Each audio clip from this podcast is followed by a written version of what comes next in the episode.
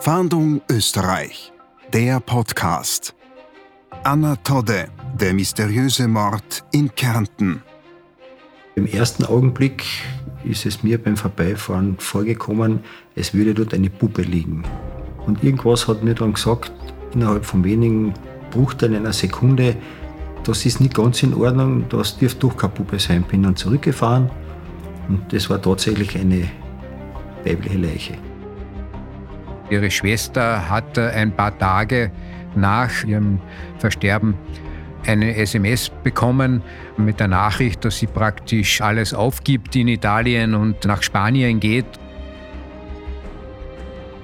Die Dame hat erhebliche Hämatome im Kopfbereich, hat Hämatome im Bereich des Rückens bzw. des Oberkörpers und zusätzlich noch, das sind Merkmale, das ist das Zungenbein gebrochen, was ein Zeichen ist, dass die Dame erwürgt worden ist.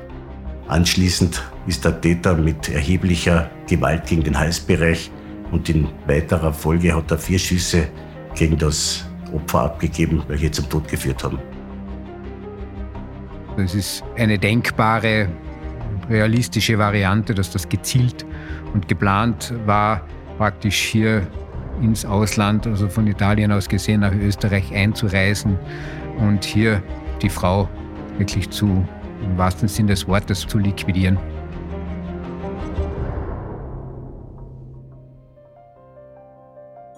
Der Stadtwald von Völkermarkt in Kärnten ist in den Nachtstunden vom 3. Oktober 2008 der Schauplatz eines äußerst brutalen und bis heute ungeklärten Mordes. Direkt neben dem Waldweg wird eine Frau zunächst geschlagen, dann erwürgt und schließlich erschossen. Bevor der Täter flüchtet, übergießt er die nackte Leiche mit Benzin und zündet sie an. Doch weil es in dieser Nacht regnet, verbrennt die Tote nur zum Teil. Trotzdem kann sie nach ihrem Auffinden von der Polizei vier Jahre lang nicht identifiziert werden. Heute wissen wir, das Opfer war die italienische Staatsbürgerin Anna Todde. Und sie hatte wohl Verbindungen ins italienische Mafia-Milieu. Was wir jedoch nicht wissen, was ist in jener Freitagnacht im Jahr 2008 passiert? Wer hat Anna Todde getötet? Warum kam es zu einem sogenannten Overkill, also warum hat der Täter Anna erwürgt, erschossen und angezündet? Und warum hatte Anna Todde vor ihrer Ermordung noch Geschlechtsverkehr mit dem Täter? Jetzt ermittelt ganz Österreich. Im großen Servus TV Podcast Fahndung Österreich sprechen wir über ungeklärte Kriminalfälle. Haben Sie Hinweise, die der Polizei helfen können, diesen Fall zu lösen? Dann melden Sie sich bitte rund um die Uhr unter der Telefonnummer 059 133 133 oder unter der E-Mail-Adresse fahndung-österreich.bmi.gv.at. Meine Kollegen Angelika Tetter und Florian Lettner haben nicht nur mit den Ermittlern der Polizei gesprochen, sondern auch mit jenem Mann, der Anna Toddes Leiche gefunden hat.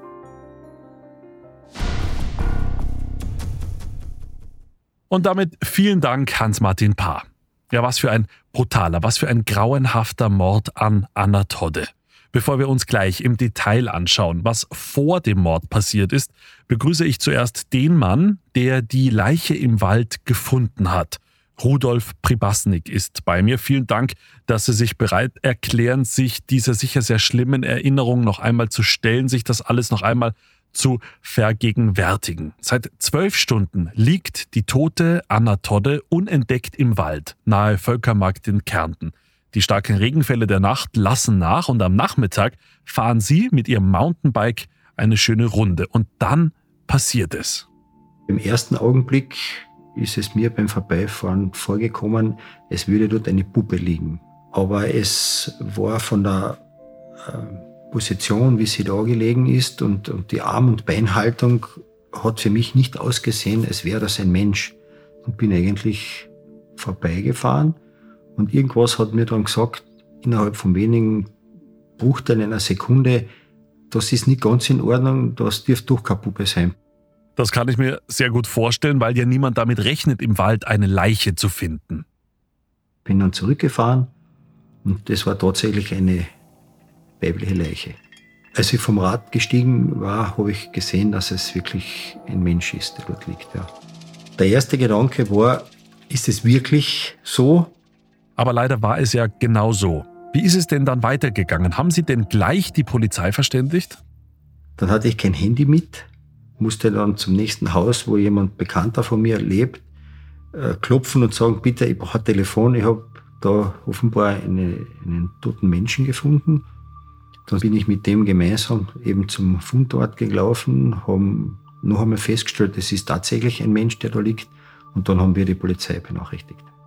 Ich kann mir auch gut vorstellen, dass ein solcher Leichenfund extrem stresst. Viele würden panisch werden, vor allem bis dann die Polizei eintrifft. Ist es Ihnen denn auch so ergangen?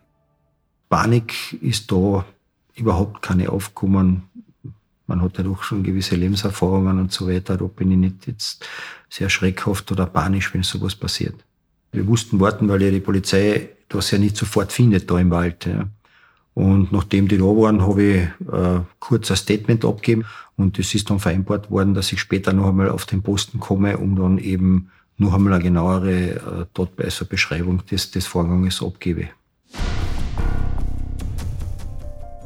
Rudolf Pribasnik hat die Leiche also entdeckt und die Polizei verständigt. Die Frage aber bleibt, warum musste Anna Todde sterben? Bei mir ist jetzt Siegfried Katolnik. Er ist der Bereichsleiter vom Ermittlungsbereich Leib und Leben beim Landeskriminalamt in Kärnten.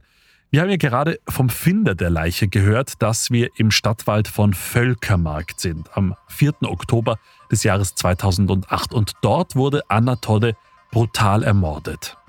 Dieser Forstweg, der befindet sich im Nahbereich der Bundesstraße B70 beziehungsweise der dortigen Autobahnabfahrt Völkermarkt Ost und ist eigentlich über, von einem Fahrzeug relativ gut zu erreichen. Die Tote äh, war in einem unbekleideten Zustand. Gehen wir doch noch einmal zurück zum Mord selbst. Was wissen wir denn über die letzten Minuten, bevor der Täter die Frau getötet hat? Im Zuge der Ermittlungen hat sich herausgestellt, dass der Täter gemeinsam mit dem Opfer zum Tatort gelangt ist. Der Täter dürfte dann aufgrund eines Streites mit erheblicher Gewalt gegen das Opfer vorgegangen sein. Zuerst mit Schläge, wo es schlussendlich an der Leiche sind unzählige Hämatome im Kopf bzw. Oberkörperbereich festgestellt worden. Aber Schläge waren ihm ja nicht genug. Sie waren erst der Anfang dieses wirklich grausigen Martyriums. Anschließend ist der Täter mit erheblicher Gewalt gegen den Halsbereich und in weiterer Folge hat er vier Schüsse gegen das Opfer abgegeben, welche zum Tod geführt haben. Wir nehmen an, dass die Tat selbst in der Nacht vom 3. auf den 4. Oktober 2008 passiert ist. Also um das noch einmal besser zu verstehen, der Täter schlägt brutal auf Anna Todde ein. Dann würgt er sie, was ihn aber nicht davon abhält, dreimal auf Anatode zu schießen, ihr die Waffe an die Wange zu halten und einen vierten Schuss abzusetzen. Wissen Sie denn durch die postmortalen Untersuchungen, ob Anna durch das Würgen gestorben ist oder eher durch die Schüsse? Die Dame hat erhebliche Hämatome im Kopfbereich, hat Hämatome im Bereich des Rückens bzw. des Oberkörpers und die Dame hat zusätzlich noch, ist die Dame erwürgt worden. Es ist, wie gesagt, das sind Merkmale, das ist das Zungenbein gebrochen, was ein Zeichen ist, dass die Dame erwürgt worden ist. Und obwohl Anna Todde schon längst tot ist, mordet der Täter weiter. Wir würden das eher beschreiben als einen Overkill in der Kriminologie. Das ist dann der Fall, wenn der Täter zur Tötung eines Opfers erheblich mehr Gewalt anwendet als eigentlich erforderlich. Wie bei Anna Todde. Der Täter erwürgt sein Opfer, schießt anschließend noch auf die tote Frau und zündet ihre Leiche an. Eine Übertötung ist ein Anzeichen für besondere Wut und Aggression, was auf eine persönliche Beziehung zwischen Täter und Opfer hinweisen kann.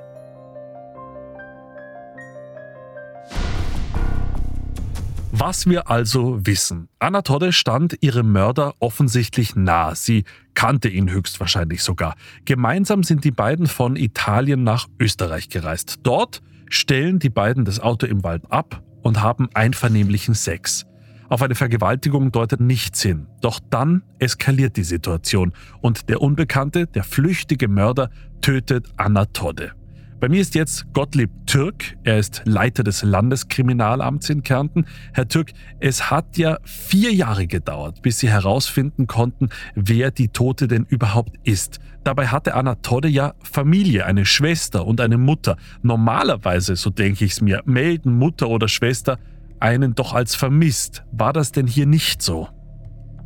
Das war nicht so. Das hat auch relativ lange äh, gebraucht, äh, dass die Frau äh, in Italien als abgängig gemeldet wurde. Das hat auch den Hintergrund, dass ähm, ihre offensichtliche engste Bezugsperson, also ihre Schwester, hat ein paar Tage nach, also so konnte das nachvollzogen werden, nach ihrem Versterben, ähm, eine SMS bekommen mit der Nachricht, dass sie praktisch äh, alles aufgibt in Italien und äh, nach Spanien geht. Und so wurde da jetzt kein, kein äh, Verdacht geschöpft. Und erst nach einer gewissen Zeit ist man dann doch hellhörig geworden und hat das dann doch offensichtlich nicht mehr geglaubt und am Ende die Anzeige erstattet. Diese SMS-Nachricht war höchstwahrscheinlich vom Mörder selbst. Sie stammt von ihm. Er wollte offenbar die Spuren verwischen. Davon gehen Sie ja in Ihren Ermittlungen aus. War das denn ein geplanter Mord, glauben Sie? Das lief ja alles durchaus professionell ab. Ja, schwierig äh, zu sagen, kann man auch nur mutmaßen, aber eher doch schon, weil äh, sich die Frage stellt, was äh, war das Ziel der Reise? Ähm, hier haben wir eigentlich nichts ermitteln können, wo man sagen kann, okay, ähm, das war eine, eine geplante Urlaubsfahrt oder sonstige Geschäftsfahrt äh, Richtung Österreich, die dann hier in irgendeiner Form eskaliert ist. Also es ist eine, eine denkbare, realistische Variante, dass das gezielt und geplant war, praktisch hier ins Ausland, also von Italien aus gesehen nach Österreich einzureisen äh, und hier die Frau wirklich zu, im wahrsten Sinn des Wortes, muss man so sagen, zu liquidieren und hier zurückzulassen, um hier und, und möglichst aus der Sicht jetzt von, von Italien aus praktisch jetzt im Inland Italiens keine Spuren äh, zu hinterlassen und möglichst äh, unentdeckt zu bleiben als Mörder. Der Täter hatte ja nicht nur eine Waffe dabei, sondern auch noch Brandbeschleuniger. Genau, und, und noch äh, sozusagen äh, Benzin oder ein anderes äh, Brandbeschleunigungsmittel, äh, um hier eine Leiche zu verbrennen. Das scheint äh, schon eine geplante Sache zu sein. Wie ist der Mörder denn dann geflohen? Ja, wir gehen davon aus, dass, dass der Mörder mit ihrem Fahrzeug, so wie sie eben eingereist sind, auch wieder geflüchtet ist. Das Fahrzeug wurde dann festgestellt in Udine ist dort im Parkverbot mit einem Vermerk der Polizei festgestellt worden. Ja. Vier Jahre lang weiß niemand, wer die Leiche aus dem Stadtwald in Völkermarkt ist. Spuren weisen ins Ausland. Die internationale Zusammenarbeit erweist sich aber immer wieder als sehr schwierig. Doch die Tatortgruppe des Bundeskriminalamts kann im Stadtwald von Völkermarkt verschiedene Gegenstände sicherstellen, die alle Richtung Italien weisen, darunter Teile eines Autounterbodens, die der Täter bei der Flucht verloren hat. Außerdem werden eine optische Ray-Ban-Brille sowie eine Venezianer Weißgoldkette mit Brillantanhänger in der unmittelbaren Umgebung der Leiche gefunden. Und bei mir ist nach wie vor der leitende Ermittler im Mordfall Anna Todde, Siegfried Katolnik. Herr Katolnik, wir versuchen weiterhin zu verstehen, warum die Tote vier Jahre lang nicht identifiziert werden konnte. Wir wissen, dass sie nicht gänzlich verbrannt ist. Wir wissen, dass ihre Schwester wahrscheinlich vom Täter eine SMS-Nachricht bekommen hat, die das Verschwinden des Mordopfers erklärt. Aber es gab ja auch DNA. Hat die denn nicht weitergeholfen? Wie konnte die Leiche mit der Italienerin Anna denn dann überhaupt in Verbindung gebracht werden? Das Opfer hatte eine auffällige Zahnsanierung, fast sämtliche Zähne waren über Grund. Und im Zuge der Ermittlungen wurden durch unseren Bereich bei diversen Zahnärzten im In- als auch Ausland Ermittlungen durchgeführt. Und da konnte festgestellt werden, dass es sich bei dieser Arbeit, bei dieser Zahnarbeit, bei dieser Kronenarbeit, bei, der, bei dem Opfer vermutlich um eine Arbeit eines italienischen Zahnarztes handeln könnte. Was wissen Sie denn über die Tatwaffe? Können Sie denn von dieser Tatwaffe Rückschlüsse auf den Täter machen? Aufgrund der vorgefundenen Munitionsteile konnte festgestellt werden, dass es sich bei der Tatwaffe um eine Pistole des Kalibers 7,65 handelt. Die Tatwaffe selbst konnte leider nicht weiter eingeschränkt werden oder eingegrenzt werden. Nun hatten die beiden ja auch kurz vor dem Mord Sex, bei dem der Täter DNA hinterlassen hat und auch Fingerabdrücke. Diese Fingerabdruck- und DNA-Spuren wurden ebenfalls mit internationalen Datenbanken abgeglichen und eingespeichert. Es sind jedoch bis zum Jahre 2012 sind diese Maßnahmen ergebnislos verlaufen. Betreffend vom Täter war zum Zeitpunkt oder war lediglich die DNA bekannt und der Täter ist bis dato in keiner der europäischen Datenbanken oder was aufgefallen oder beziehungsweise gespeichert. 2012 hat es dann aber einen ersten Durchbruch gegeben. Erst im Jahre 2012 wurde uns von italienischen Behörden mitgeteilt, dass bei einer Durchsicht der abgängigen Kartei bzw. einer Überprüfung mit den übermittelten Fingerabdrücken die Person eindeutig als Anna Tode, damals 49 Jahre alt und zuletzt in Turin wohnhaft festgestellt werden konnte. Ursprünglich kommt Anna Tode aber aus Sardinien. Dort wird sie 1959 geboren. Mit 31 Jahren heiratet sie, doch ihr Mann verstirbt nach zwölf Jahren an einer Überdosis Heroin. Ihre Familie ist sehr groß. Sie hat zehn Geschwister. Zusätzlich ist ermittelt worden, dass die Anna Tode zur Familie, was nach wie vor in Sardinien wohnhaft ist, relativ wenig Kontakt gepflogen hat. Die einzige, mit der sie ein bisschen näheren Kontakt hatte, war ihre Schwester.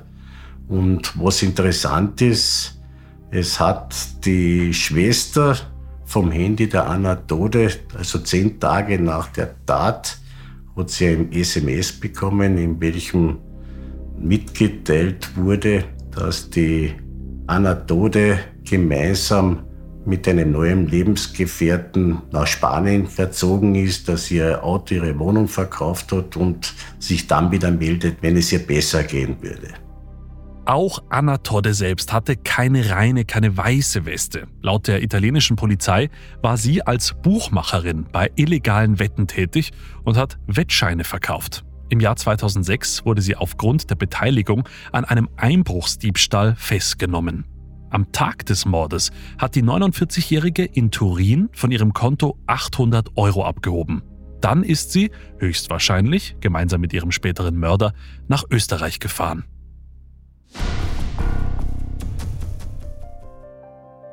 Die Umstände des Todes von Anna Todde werfen immer noch Fragen auf.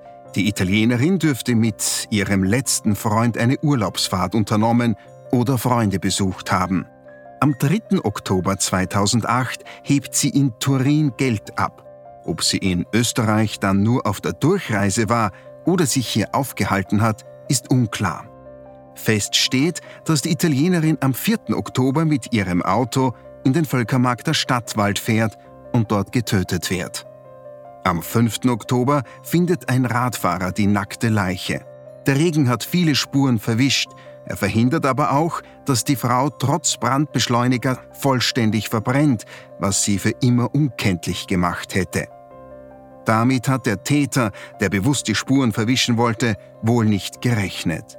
Er fährt mit dem Auto seines Opfers nach Udine, wo es den Besitzer wechselt und er schickt zehn Tage nach der Tat vom Handy des Opfers eine SMS an die Schwester der Toten. In dieser Nachricht teilt die vermeintliche Anna mit, dass sie ihren aktuellen Wohnsitz auflösen wird. Die Wohnung wird auch komplett geräumt, vermutlich von dem Mörder. Obwohl die Schwester Anna Todde 2009 als vermisst meldet, bleibt die Identität des Mordopfers für die Kärntner Ermittler bis 2012 unbekannt, trotz vorhandener Fingerabdrücke. Auch die sichergestellte männliche DNA des mutmaßlichen Täters, Anna Todde hatte kurz vor ihrem Tod Geschlechtsverkehr, bringt die Ermittler bis heute nicht weiter.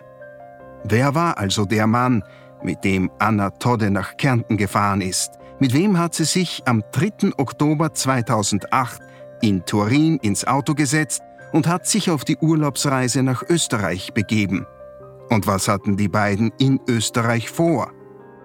Falls Sie etwas wissen, dann melden Sie sich bitte rund um die Uhr unter der Telefonnummer 059 133 133 oder unter der E-Mail-Adresse fahndung-österreich.bmi.gv.at.